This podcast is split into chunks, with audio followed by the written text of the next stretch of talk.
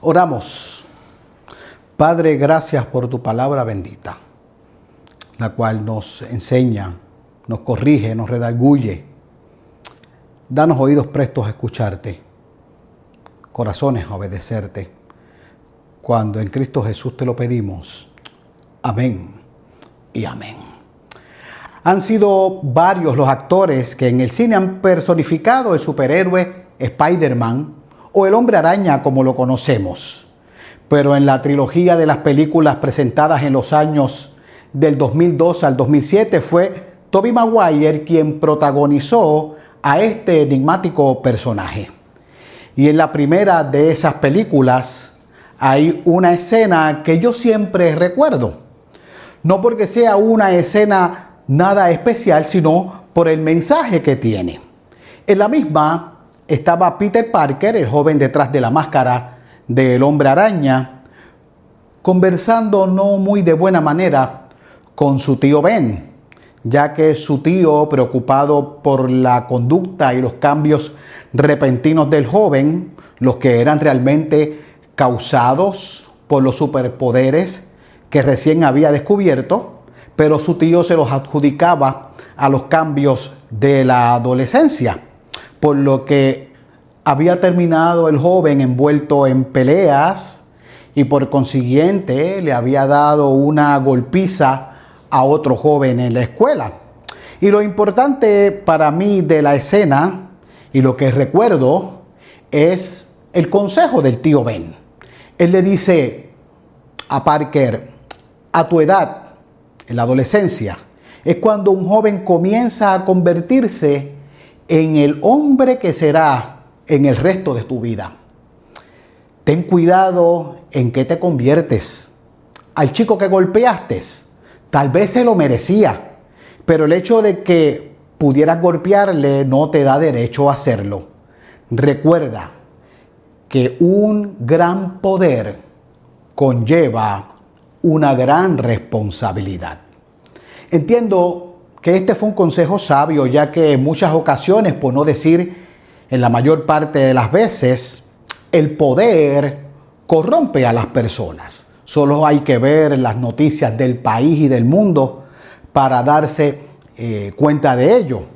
Y me vino este mensaje a la mente mientras reflexionaba sobre esta conversación de Pedro y Jesús resucitado, ya que vi que el consejo del tío Ben, un poco cambiado, puede aplicarse aquí también. Un gran privilegio conlleva una gran responsabilidad.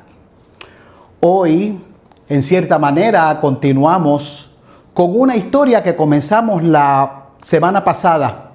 Pues vamos a ver lo que le sucede en contraste con aquella historia al mismo personaje, a Pedro, en esta situación.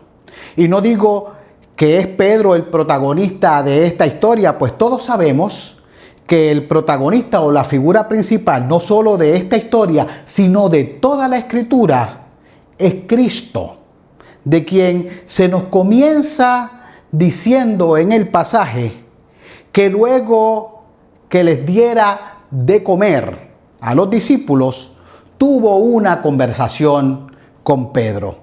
Pero para ponernos en contexto tenemos que ver qué sucedió antes de esa conversación. En los versículos anteriores se nos narra que varios de los discípulos de Jesús acompañaron a Pedro a pescar y durante la noche no pescaron nada.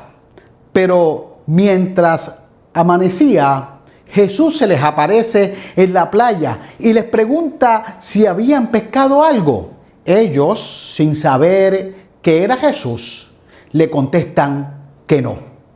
A lo que Jesús le dice, tiren la red por el lado derecho y recogerán. Algo que los discípulos inmediatamente obedecen e inmediatamente, de manera milagrosa, se llena la red de peces hay una pesca milagrosa. Y allí en ese momento entonces reconocen al Señor. Y estos discípulos al llegar a la orilla encuentran que ya había unas brasas. Y esto es interesante, ya mismo veremos por qué. Y esas brasas tenían un pescado encima y pan. Y con los peces que ellos trajeron, Jesús los invita y les da de comer. Y ahora sí, entramos en el contexto. Luego de haber comido, como dice en el texto, Jesús inicia una conversación con Pedro, la cual entiendo yo Pedro recordaría por siempre. Y Jesús en esa conversación le hace tres preguntas, las cuales a simple vista y tomadas a la ligera pueden parecer repetitivas, pero si las vemos más a profundidad, veremos la importancia de cada una de ellas y el gran propósito de esta conversación. Jesús le comienza diciendo, Simón, hijo de Jonás, ¿me amas más que estos? Lo primero que nos debe llamar la atención aquí es el nombre por el cual Jesús se dirige a Pedro. Le dice Simón, hijo de Jonás. No lo llama por Pedro, ni siquiera le dice Simón Pedro, sino Simón, hijo de Jonás. El nombre que Pedro tenía antes de que Jesús lo encontrara, antes de conocer a Jesús, era el nombre que él usaba, antes de ser discípulo de Jesús.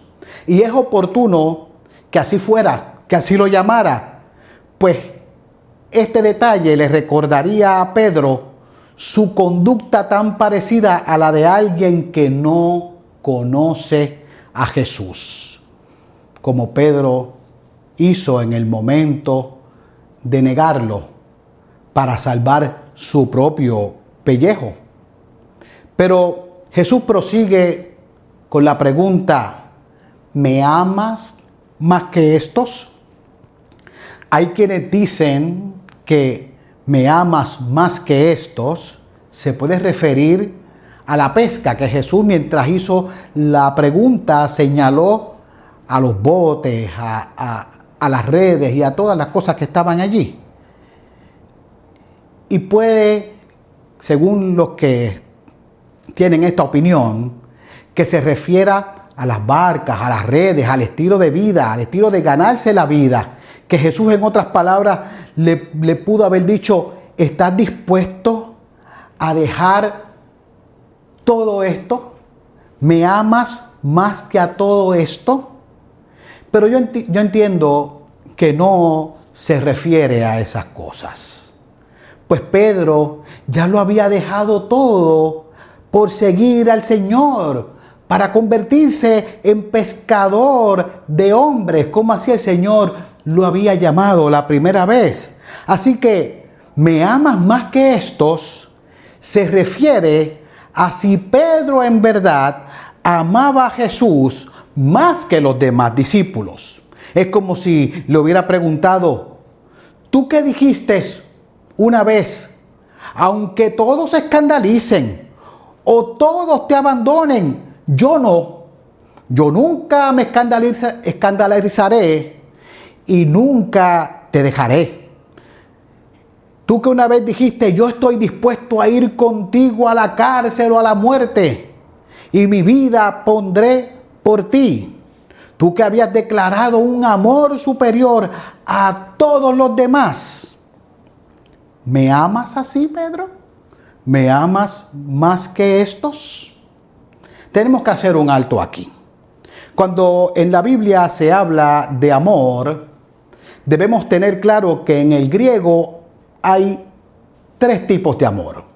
Primero está el amor eros y es la clase de amor que se refiere en esencia al amor sensual, al amor de pareja y ese amor no se menciona en la Biblia.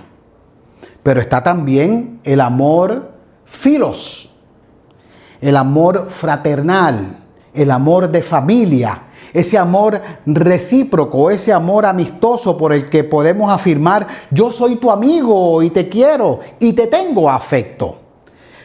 Pero también está el amor ágape.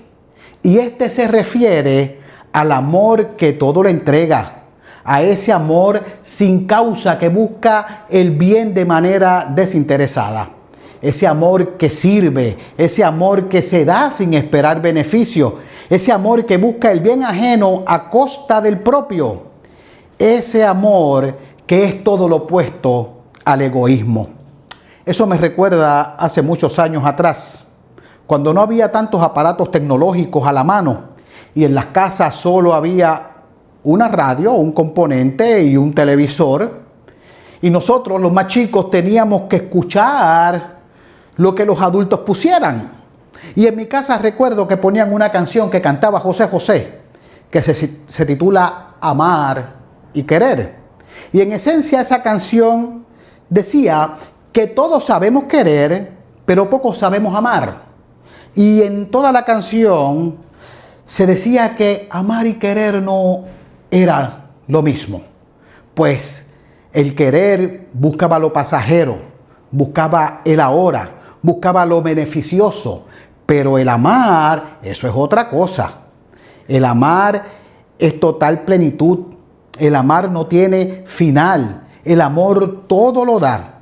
Y es a ese tipo de amor que se refiere Jesús cuando le pregunta a Pedro, ¿me amas más que a estos? Se refiere al amor agape. A lo que Pedro le responde, sí Señor, tú sabes que te amo. Y aunque la respuesta para nosotros nos suene igual, el te amo de Pedro no se refiere al amor ágape, sino al amor filos. O sea, que su respuesta en esencia fue, sí Señor, tú sabes que te tengo aprecio. En otras versiones que yo he escuchado de la Biblia, dice, tú sabes que te quiero, para diferenciar el tipo de amor al que se refería Pedro en su contestación.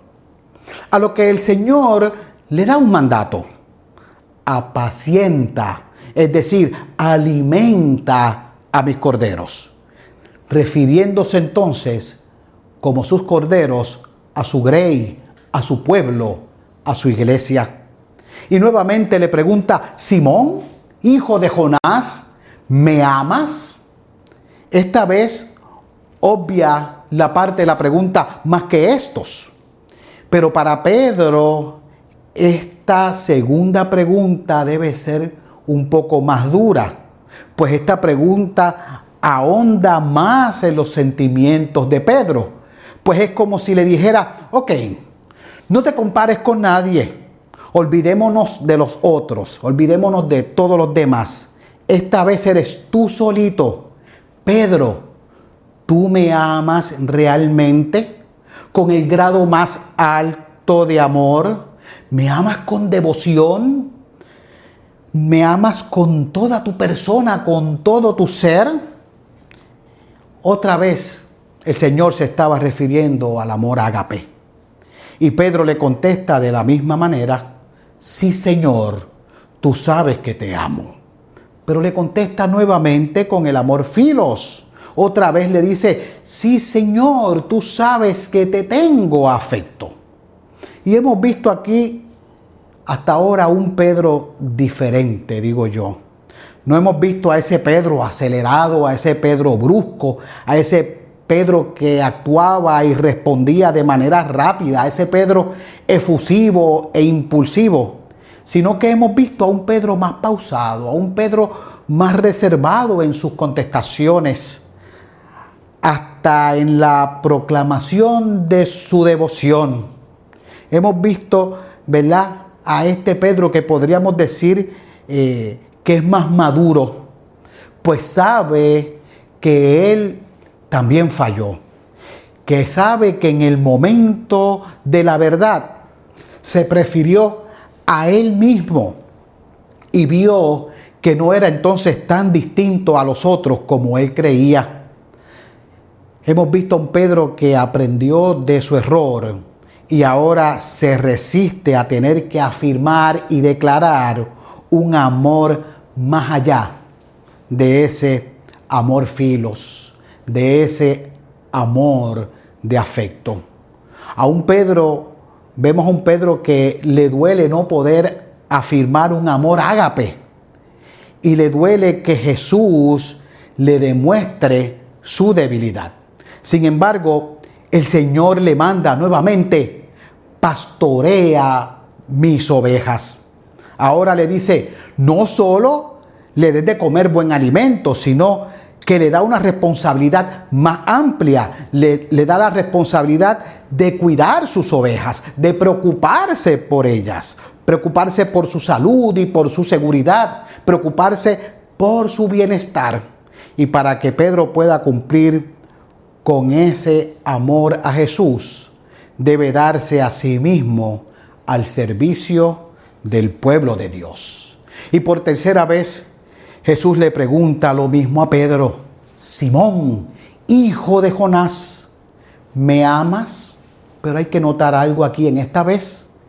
Jesús esta vez no hace referencia al amor ágape, sino hace referencia al amor filos.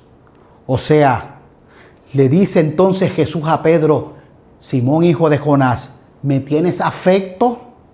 Esta vez Jesús desciende al nivel de Pedro utilizando el mismo término que Pedro había usado. Y Pedro por ello se entristeció. Pedro se entristeció porque le dolió, le dolió oír que esta tercera vez Jesús rebajó su pregunta según las respuestas que Pedro le había dado. En su corazón Pedro estaba convencido que poseía ese amor más humilde, pero había aprendido la lección y no se atrevía a recurrir a nada que haya en sí mismo. Una vez más, Pedro recurre y ahora en la forma más, más enfática que nunca a la omnisciencia de Dios, a la omnisciencia de su Señor que todo lo conoce y le dice, Señor, tú lo sabes todo. Y como Jesús lo sabe todo, debe poder darse cuenta del afecto que Pedro realmente tenía por Jesús. Por lo que al contestarle nuevamente, tú sabes que te amo, le dice, tú sabes que te tengo gran afecto. Jesús nuevamente le reitera su mandato una vez más. Apacienta mis ovejas. Le dice, cuida de los míos. Cuida de los que son vulnerables. Alimentalos, protégelos, preocúpate por ellos. Es como decirle, ahora que tú has visto que has sido débil como un cordero, que también te descarrilaste como una oveja. Pero en medio de todo eso, tú, como una oveja querida, yo te guardé. Y ahora con tu experiencia y con lo que sabes, considera a los míos como tus corderos y tus ovejas. Esa es tu verdadera misión. Con todo esto podemos ver que Jesús está restaurando y ha restaurado total y públicamente a Pedro.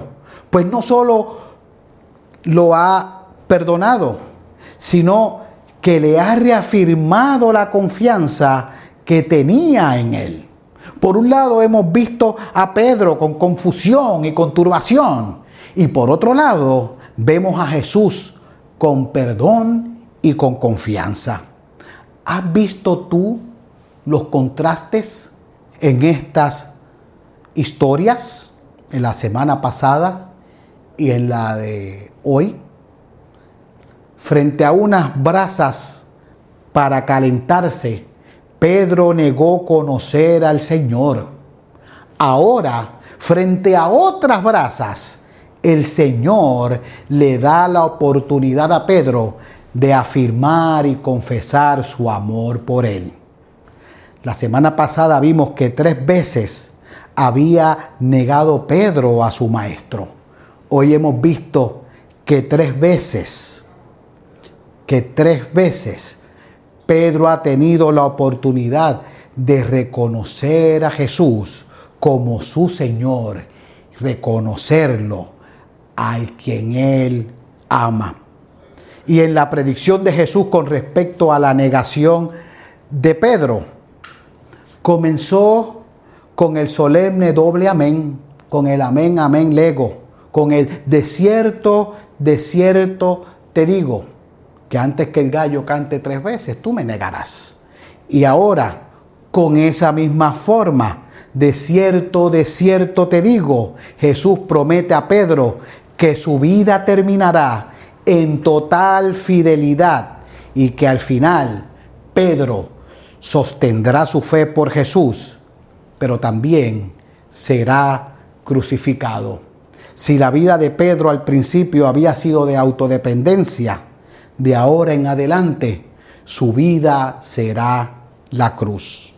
En otra ocasión, Pedro le preguntó al Señor, ¿a dónde vas? Y Jesús le respondió, a donde yo voy, no me puedes seguir. Estaba el Señor refiriéndose a la cruz. Ahora, Pedro le preguntó, ¿por qué no te puedo seguir ahora? En aquella ocasión. En esta, el Señor le dijo, sígueme. Habiendo visto toda esta historia y conociendo todo esto, si el Señor hoy te preguntara a ti, ¿me amas? ¿Qué le dirías? Aún reconociendo todas las veces que le has fallado al Señor, ¿cómo le responderías? ¿Te acordarás del primer mandamiento? Amarás al Señor tu Dios con todo tu corazón, con toda tu mente, con toda tu alma y con todas tus fuerzas. Y por consiguiente al prójimo como a ti mismo. Leía una historia de un hombre que, preocupado por una familia, estaba recolectando dinero. Y toca una puerta y le abre una señora y le dice, Estamos recogiendo dinero, pedimos su ayuda para una familia que se ha quedado sin trabajo, para una familia que ahora no tiene para comer. Incluso no tiene para pagar su renta y pueden quedar eh, desalojados de su hogar. Y la señora se asombra y le dice, sí, voy a cooperar. Y le pregunta, pero ¿quién es usted? Y él le responde, yo soy su casero. Actuó esa persona con un amor desinteresado para los demás? ¿En quién realmente pensó? No podemos amar a Dios solo de palabra. El amor es un gran privilegio porque si amamos al Señor es porque Él nos amó primero. Lo único que Jesús le cuestionó a Pedro antes de comisionarlo para atender el rebaño fue el amor. Esta es la calificación básica y primordial para el servicio cristiano. Otras calificaciones pueden ser importantes, sí, pero el amor, el amor, y sabemos cuál tipo de amor, el que Dios demostró con hechos, ese amor es indispensable. El amor le trajo a Pedro una tarea y también le trajo una cruz. El amor siempre implica una gran responsabilidad. No amamos a Cristo de veras a menos que estemos dispuestos a asumir su obra y a asumir su cruz. ¿Estás dispuesto tú con todo lo que aquí se ha dicho? Amar al Señor con todo lo que ello implica. Una buena pregunta para hacernos en el día de hoy. Que el Señor así nos ayude a responderla. Amén. Gracias Padre por tu palabra. Gracias Señor porque tú nos amas y que por ese gran privilegio nosotros podemos decir y afirmar que te amamos. Pero que te amamos no solo de palabras, sino también con nuestras obras. Y porque te amamos a ti, tenemos también la misión de cuidar a los demás, de cuidar a tu pueblo, pues ese gran privilegio del amor conlleva una gran responsabilidad. Gracias Padre por tu amor inmerecido. En Cristo Jesús oramos. Amén y amén.